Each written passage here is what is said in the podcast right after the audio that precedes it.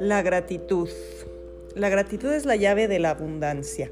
Practicar el agradecimiento es dar gracias de corazón por aquello que ya tenemos en nuestra vida, por ejemplo, salud, una familia, trabajo, una casa, amigos. Agradecer nos ayuda a vivir en el presente, concentrándonos en lo que tenemos ahora y no, en, y no en lo que perdimos en el pasado ni lo que nos preocupa del futuro. Agradecer nos lleva a un nivel de vibración alto donde nos sentimos más contentos y positivos en nuestros pensamientos.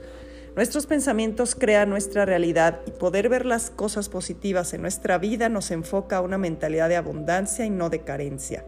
Agradecer nos lleva a un estado continuo de felicidad y de armonía. Por eso ayuda a tener una mejor salud y a ver las situaciones que nos suceden desde otro punto de vista, desde el amor y no desde el enojo.